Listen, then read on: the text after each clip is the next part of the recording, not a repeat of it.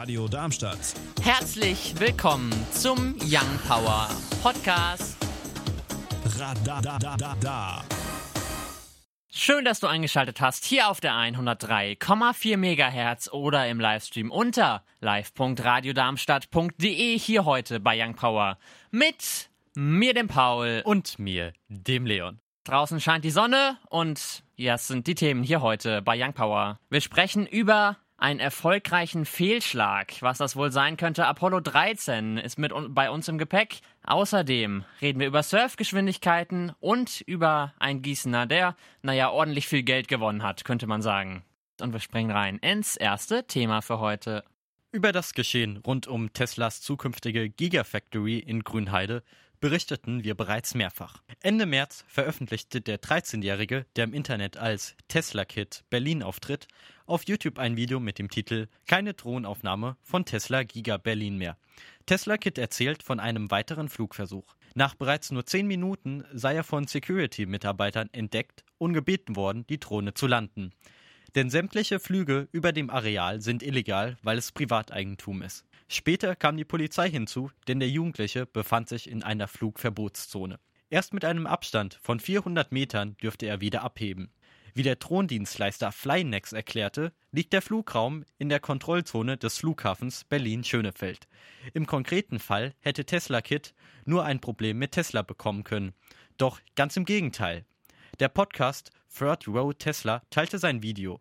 Nach fünf Minuten antwortete Tesla-Chef Elon Musk höchstpersönlich mit den Worten Fine by me, also von mir aus kein Problem. Solange Tesla Kit unter 50 Meter fliegt und deutsche Behörden mit einem Tweet des CEOs als offizielle Erlaubnis sich zufrieden geben, darf er wieder über die Gigafactory-Baustelle in Berlin fliegen.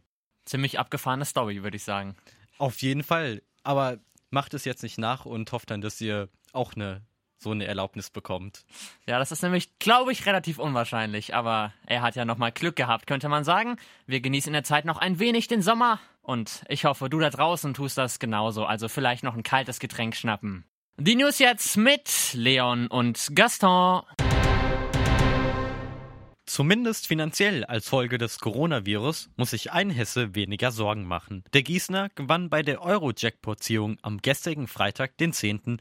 5,2 Millionen Euro, wie Lotto Hessen heute mitteilte. Zwar war der Topf der Gewinnklasse 2 insgesamt 20,8 Millionen Euro groß, doch den muss er sich mit drei weiteren Spielern aus Brandenburg, der Slowakei und Finnland teilen. In Helsinki wurden auch die Zahlen gezogen. 2, 7, 8, 43, 50, inklusive der Eurozahlen 2 und 3. Alle Angaben ohne Gewähr. Für den 90 Millionen Jackpot fehlte dem Mittelhesse die zweite richtige Eurozahl, die 3. Für seine 10 Tipps zahlte er lediglich 20 Euro. Laut Lotto Hessen werde der Gewinn in Kürze automatisch auf das Bankkonto überwiesen, das er mit seinem Online-Account verknüpft hat. Damit ist er der dritte hessische Millionär in 2020. Den Rekord hält er Nordhesse, der im Juli 2016 rund 84,8 Millionen Euro absahnte.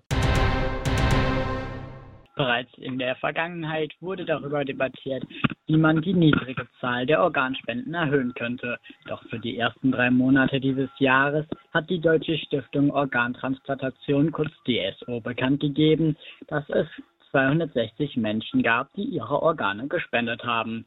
Damit das die Debatte sehr viel damit zu tun hat. Doch jetzt könnte es wieder schwieriger werden denn die Zahlen der Spender von Organen sind im März aufgrund der Pandemie drastisch gesunken. So gilt jetzt auch für die Organe erhöhte Sicherheit, denn es werden auch die Organe ab sofort erweitert untersucht, damit eine Infektion auszuschließen ist. Houston, we've had a problem here. Eines der bekanntesten Zitate der Raumfahrt stammt von der Apollo 13 Crew aus 300.000 Kilometern Entfernung. Dabei startete die Saturn V Rakete am 11. April 1970, also heute vor 50 Jahren, vom Kennedy Space Center in Florida. Nach der ersten bemannten Fluglandung mit der Apollo 11 im Juli 1969 schien es nach einer Routine.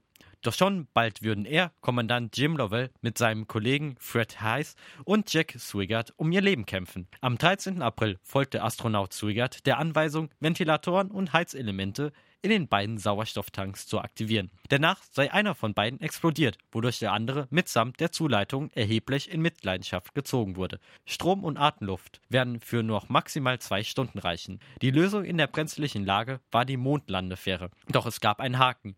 Das Raumschiff war nur für zwei Menschen mit höchstens 45-stündigen Aufenthalt vorgesehen. Daher musste selbst bei Temperaturen knapp über dem Gefrierpunkt massiv Energie und Wasser gespart werden. Dadurch war die Crew dehydriert und völlig erschöpft. Trotzdem gelang es den Astronauten kurz vor der Landung, die inaktive Kommandokapsel zu reaktivieren, denn nur sie verfügte über den lebensnotwendigen Hitzeschild zum Wiedereintritt in die Erdatmosphäre. Am 17. April kam es dann zur Landung im Pazifik. Die NASA nennt den Vorfall einen erfolgreichen Fehlschlag. Zwar sei die Mondlandung nicht geglückt, aber alle Astronauten sind lebend zurückgekehrt.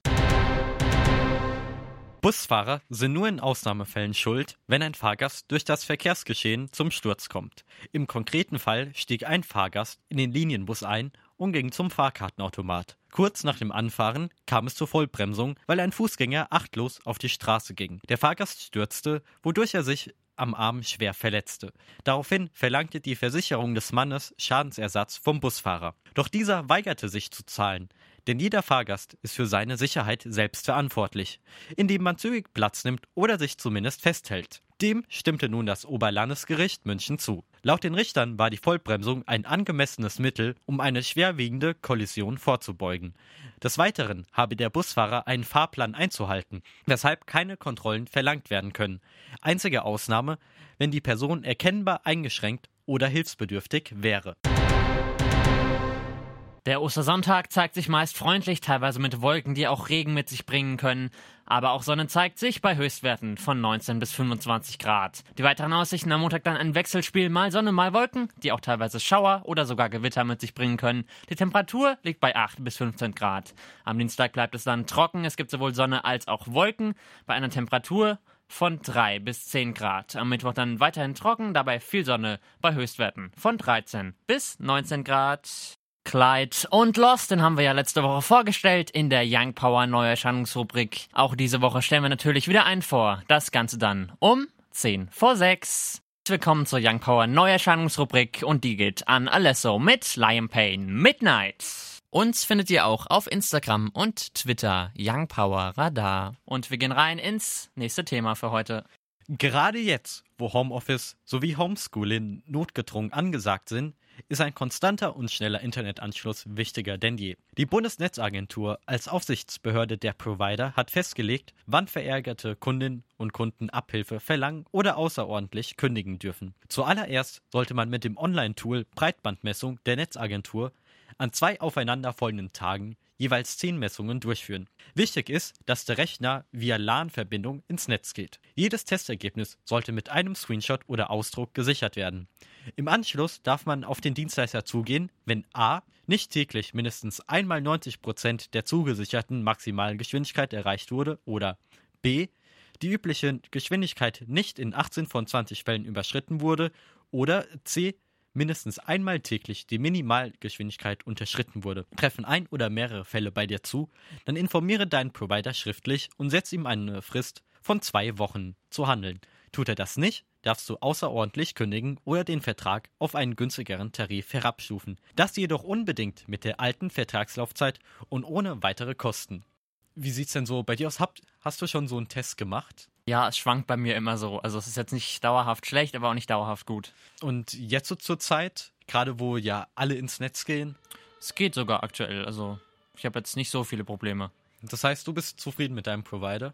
Ja, schon ich habe es mal bei mir auch gemacht und ich bin relativ zufrieden. Ich habe diesen Test auch mal über LAN gemacht und sogar, vielleicht kennst eine, so ein ähm, Raspberry Pi, das sind diese Minicomputer. Selbst da war ich ziemlich hoch, also ich kann mich auch nicht beschweren. Unser Router braucht jetzt sogar mehr zu bekommen, als wir maximal bekommen könnten. Also besser kann es nicht laufen. Ja, besser kann es nicht laufen und wir werfen mal noch einen Blick auf die Charts, weil das wollen wir natürlich nicht auslassen heute. Auf Platz 10 finden wir davor Dua Lipa, Break My Heart. Auf der 9 dann Doja Cat, Say So. Die 8 belegt Lil Mosey, Blueberry Fago. Auf der 7 dann Tones and I mit Dance Monkey. Die 6 belegt Death Bad. Von Pofu auf der 5 dann Waddy Witch, The Box, die 4 belegt Dua Lipa, Don't Start Now. Auf der 3 dann Roses von St. JHN, auf der 2 dann Drake mit Tozy Slide und die 1 belegt weiterhin natürlich The Weeknd und Blinding Lights, wobei Drake sogar fast aufgeholt hat.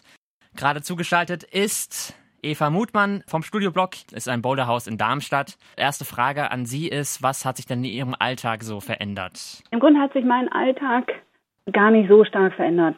Ihr habt nach ähm, Arbeit und persönlichem Leben gefragt. Persönlich ähm, hat sich bei mir vor allem verändert, dass meine Mitbewohnerin Reis ausgenommen hat vor mir, weil sie Sorge hat, dass ich sie mit Corona infizieren könnte. Das im Grunde auch berechtigt, weil wir hier im Studio Block jetzt die Zeit, in der wir keine Kundschaft haben, dazu nutzen, Dinge zu erledigen, die einfach immer anfallen, die aber nicht gemacht werden können, wenn wir Kundschaft haben. Also wir haben üblicherweise 364 Tage im Jahr geöffnet und nicht alles lässt sich im laufenden Betrieb erledigen. Insofern mhm. kommt uns Corona auf aberwitzige Weise auch in mancherlei Hinsicht gelegen. Sprich, ich gehe täglich arbeiten und habe eine Menge zu tun. Und was machen Sie dann genauso? Also was macht das Team auch zurzeit? Ja, wir haben ähm, jetzt die letzten Wochen einfach alle Wände leer geschraubt und sauber gemacht, haben dabei na, die halbe Halle nicht unter Wasser gesetzt, aber haben es halt einfach schon genutzt, dass wir großflächig Dreck und Chaos machen konnten.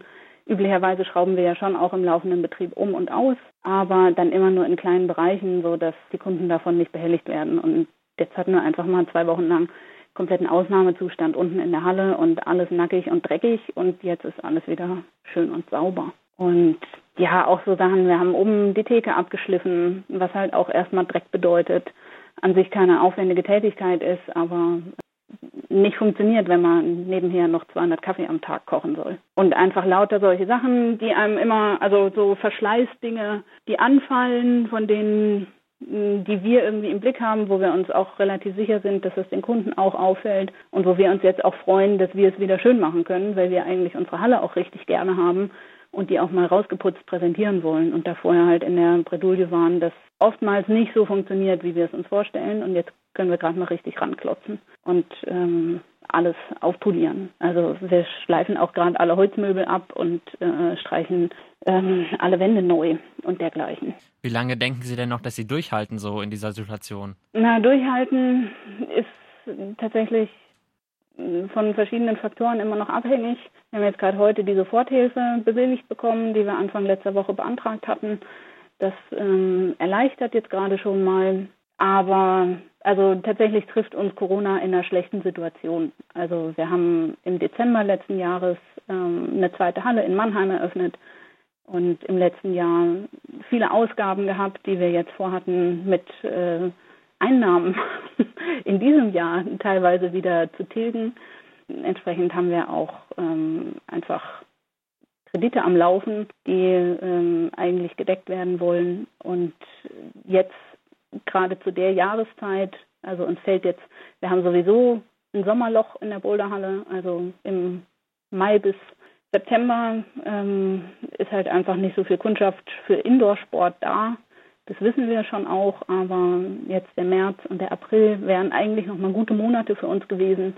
Und die machen unser Sommerloch jetzt gerade einfach länger. Und wie ist es dann da finanziell? Also wie lange können Sie die Mitarbeiter noch bezahlen und wie sieht es da aus? Ja, es ist die Frage, was man als Aushalten versteht. Also wir haben halt keine Umsätze mehr und waren vorher auf einem Niveau, in dem wir unsere Ausgaben mit unseren Umsätzen decken konnten und jetzt fehlen die Umsätze. Sprich, eigentlich ähm, ist es eine relativ kurze Zeit, die wir überbrücken können. Wir haben jetzt eine Lohnzahlung hinter uns und dann kommt die nächste und die kriegen wir sicherlich auch noch auf irgendeine Weise gestemmt und dann ähm, müssen wir schauen, was wir noch an Geldern bewilligt kriegen.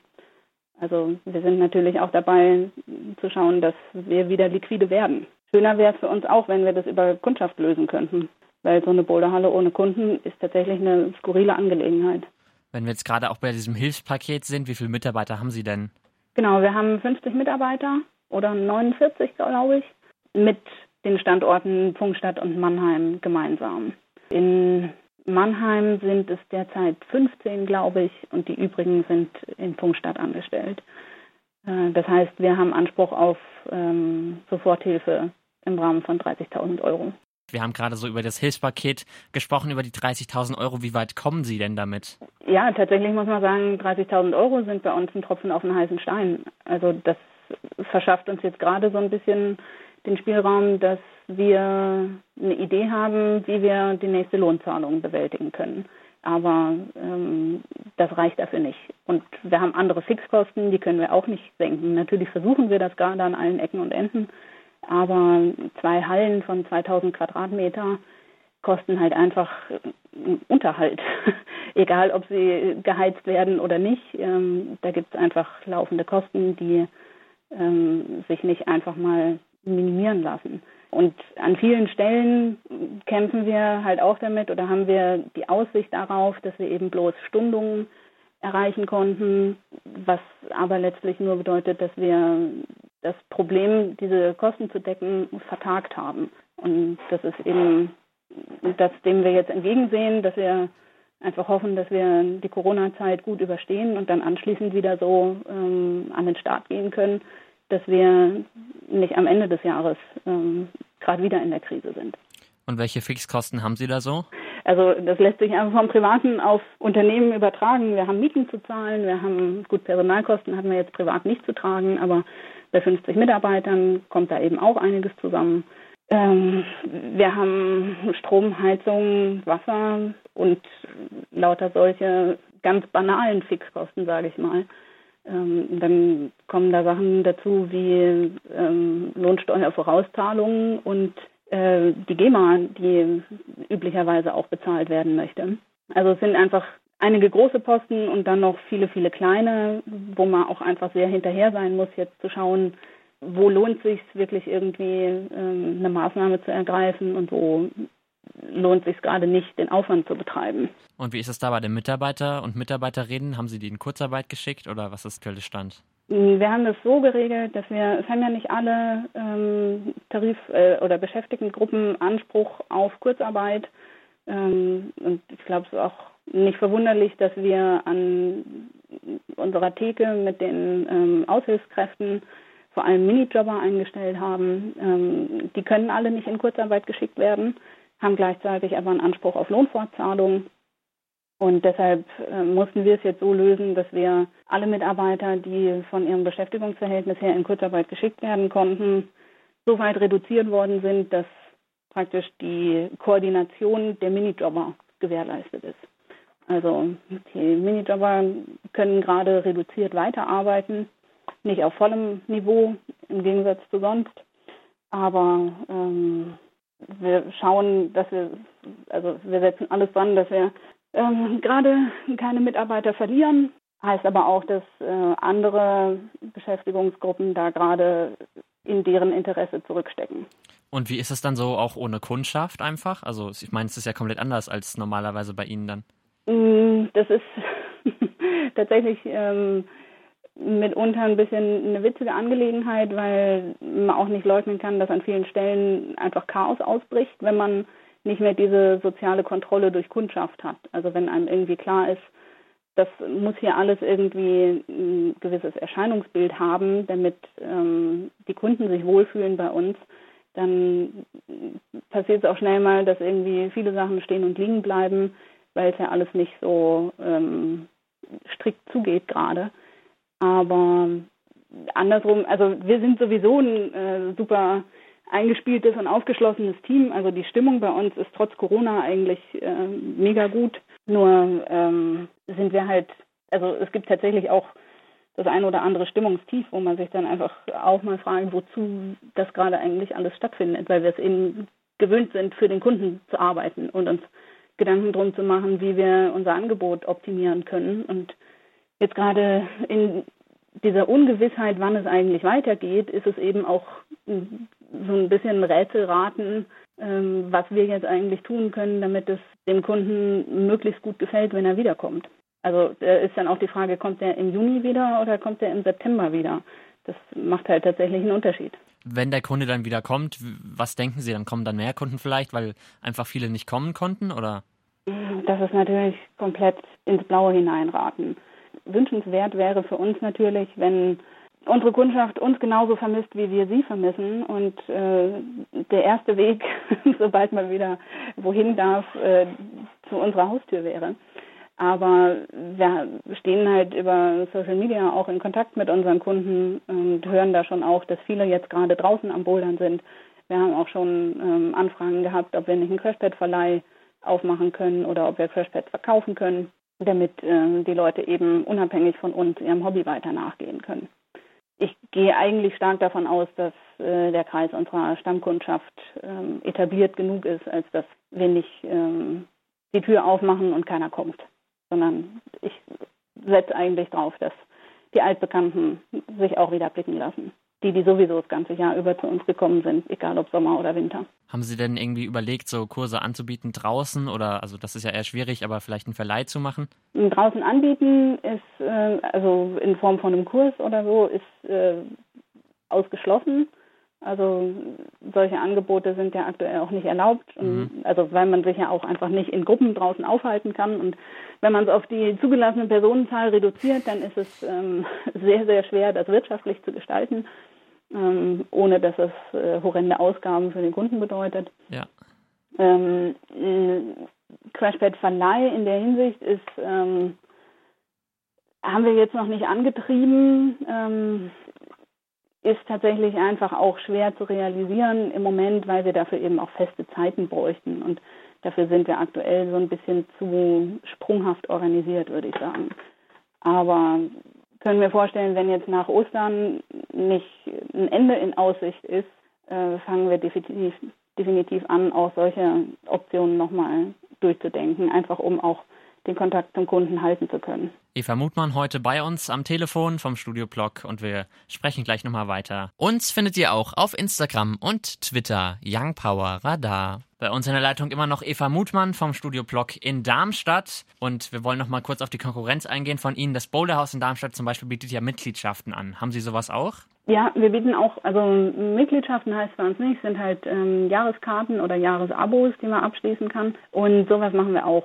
Also wir haben eine Crowdfunding-Kampagne gestartet, über die wir sozusagen Sonderangebote von uns verkaufen. Also da gibt es dann das Angebot, üblicherweise haben wir eine Elferkarte im Angebot, das heißt man zahlt zehn Eintritte und bekommt elf. Und aktuell kann man eine 13er-Karte kaufen. Man kauft zehn Eintritte und bekommt 13.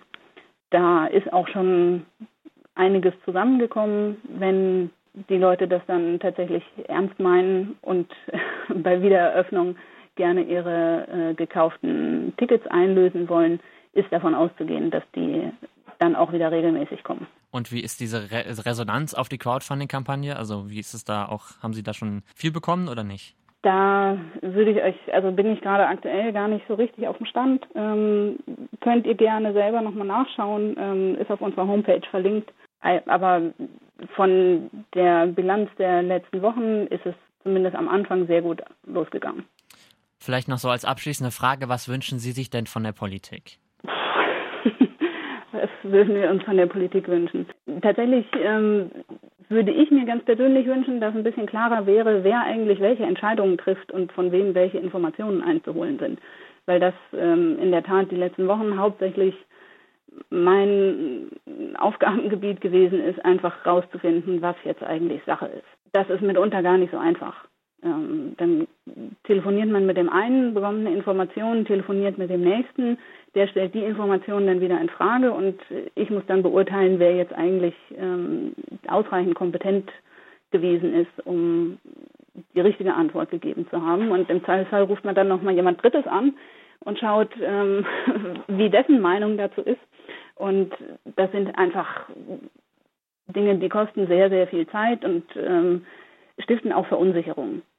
Und das finde ich jetzt an vielen Stellen unnötig. Also klar verstehe ich, dass manche Informationen irgendwie schnell geteilt werden müssen, aber an manchen Stellen hatte ich den Eindruck, dass die dann unvollständig oder unausgereift schon online gegangen sind, wo ich manchmal gedacht hätte, es wäre sinnvoller, da jetzt noch einen halben Tag drauf zu verwenden, die vollständig ähm, darzustellen, damit man am Ende sich eben diese elende Nachfragerei spart.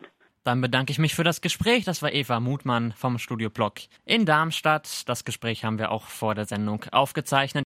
Mit der Young Power Interview Rubrik heute bei uns Timo Didier, Rechtsanwalt aus Stuttgart im Fachbereich Arbeitsrecht. Und äh, vielleicht sagst du einfach kurz selbst, was du so machst.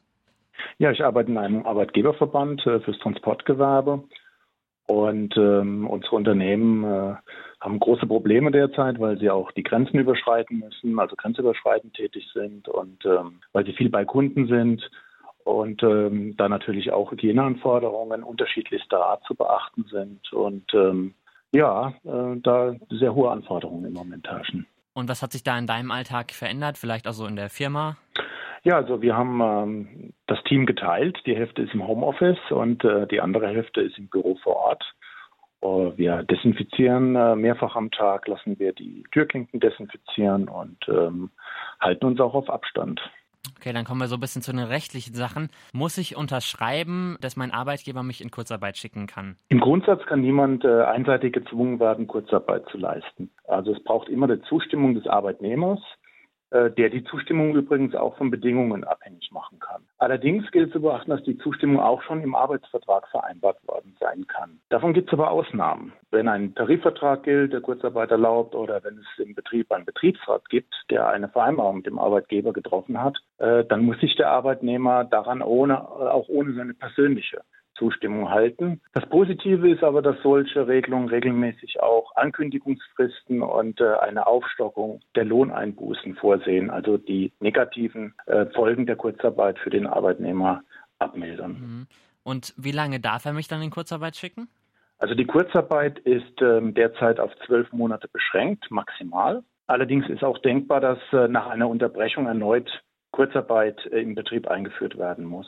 Ansonsten gilt, dass der Arbeitnehmer seine Zustimmung äh, auch für einen klar begrenzten Zeitraum erklären kann, also der unterhalb dieser zwölf Monate liegt. Und wenn ein Tarifvertrag oder eine Betriebsvereinbarung gilt zur Kurzarbeit, dann äh, wird da auch die maximale Dauer äh, geregelt, für die die Zustimmung erteilt wird. Würde das aber bedeuten, dass wenn mein Arbeitgeber mich jetzt einen Tag wieder im Betrieb arbeiten lässt, dass er mich dann wieder zwölf Monate in Kurzarbeit schicken kann? Also die, ähm, so, da braucht es schon eine längere Unterbrechung von zwei Monaten, um nochmal neu anzufangen äh, mit, mit der Bezugsdauer. Aber Kurzarbeit kann auch immer, wenn sich die Lage wieder bessert, äh, früher wieder äh, aufgehoben werden. Das kann der Arbeitgeber machen. Ja. Und darf der Arbeitgeber verlangen, dass ich erscheine? Und gibt es da einen Unterschied, ob ich in der Risikogruppe bin oder nicht? Wenn keine, wenn die Behörde keine Anordnung oder Verbote ausgesprochen hat, dann kann der Arbeitgeber auch jetzt weiterhin verlangen, dass ich am Arbeitsplatz erscheine. Und es macht äh, keinen Unterschied ob ich zur Risikogruppe gehöre oder nicht. Und wie sieht es da mit Kindern aus, wenn ich jetzt äh, ein Kind habe und habe keine Betreuung mehr gefunden angesichts der aktuellen Schließung? Auch da gibt es jetzt eine klare Regelung. Ausnahmen gelten, wenn Eltern wegen dieser Schul- oder Kitaschließungen keine Betreuungsmöglichkeit haben für Kinder unter zwölf Jahren. Sie dürfen dann zu Hause bleiben, müssen aber davor alles versucht haben, so eine Betreuung zu organisieren. Timo Didier heute bei uns, Rechtsanwalt. Vielen Dank, dass du heute bei uns bist. Wir befinden uns noch mitten im Gespräch mit Timo Didier, Rechtsanwalt im Fachgebiet Arbeitsrecht. Wir haben gerade über Arbeit gesprochen und wie es mit der Kinderbetreuung aussieht. Darf ich denn meine Kinder mit auf die Arbeit nehmen? Das ist nur erlaubt, wenn der Arbeitgeber zustimmt. Und wie ist es mit einem Recht auf Homeoffice? Also gibt es das oder nicht? Ein Recht auf Homeoffice existiert nicht. Es ist möglich, dass Arbeitgeber und Arbeitnehmer äh, ein Homeoffice vereinbart haben, eventuell auch einen Anspruch auf, äh, auf, Home, auf Arbeiten im Homeoffice. Aber das muss dann vertraglich geregelt sein. Mhm. Ein einseitiges Recht, dass der Arbeitnehmer sagt, jetzt auch wegen der Situation, ich möchte im Homeoffice arbeiten, das existiert nicht. Und mit den Vorsichtsmaßnahmen, welche muss er da ergreifen? Hier gelten zunächst äh, die Vorgaben der Corona-Schutzverordnungen der Länder und Kommunen, die ja ständig angepasst werden an die aktuelle Situation und äh, an die Einschätzung auch der Virologen. Zurzeit gilt ja ein Abstandsgebot für viele Geschäfte, Kinos, Schwimmbäder äh, mussten für den Kunden- und Publikumsverkehr schließen. Sollte eventuell noch eine, eine Pflicht kommen zum Tragen von Schutzmasken, dann muss der Arbeitgeber auch hier für die Einhaltung sorgen und seinen Mitarbeitern auch entsprechendes Material zur Verfügung stellen. Aber bislang gilt das noch nicht. Und wie sieht es aus mit Nebenjobs? Also Minijobs bis 450 Euro im Monat bleiben grundsätzlich anrechnungsfrei. Übersteigt das Einkommen aus dem Nebenerwerb die 450 Euro Schwelle, dann ein, gilt ein Freibetrag der muss aber immer individuell ausgerechnet werden, je nachdem, was ich verdiene und ähm, in welchem Umfang ich Kurzarbeit leisten muss. 50 Prozent, 100 Prozent. Das muss man ausrechnen. Alles, was den Freibetrag übersteigt, wird dann auf das Kurzarbeitergeld angerechnet. Es gibt aber jetzt in der Corona-Krise eine Ausnahme für systemrelevante Berufe wie Krankenhaus, Pflege, Rettungsdienst oder Transport. Dort wird gar nichts angerechnet. Und bei diesen Nebenjobs, wie sieht es da aus generell? Darf ich da was Neues anfangen oder muss ich da irgendwas beachten? Also ob ich einen Nebenjob generell machen darf, das hängt äh, von meiner vertraglichen Regelung ab. Wenn ich bislang ein, äh, eine Genehmigung hatte vom Arbeitgeber für einen Nebenjob, dann darf ich den auch weiter ausführen. Wenn ich einen neuen Nebenjob aufnehmen möchte, dann brauche ich eventuell die Zustimmung des Arbeitgebers. Timo de Dier war das. Vielen Dank für das Gespräch. Und dieses Gespräch haben wir natürlich auch vor der Sendung aufgezeichnet. Das waren sie auch schon soweit.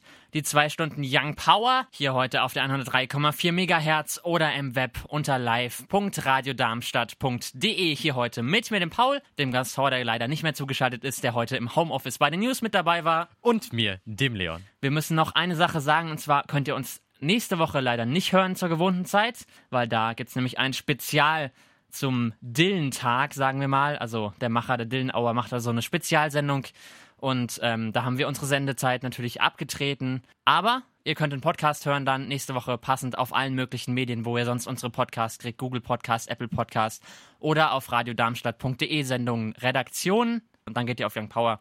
Insofern wünsche ich euch noch wie immer natürlich noch ein schönes Restwochenende. Gleich hier noch alle Retour. Ich sag Tschüssi. Radio Darmstadt. Das war der Young Power Podcast. Radadadada.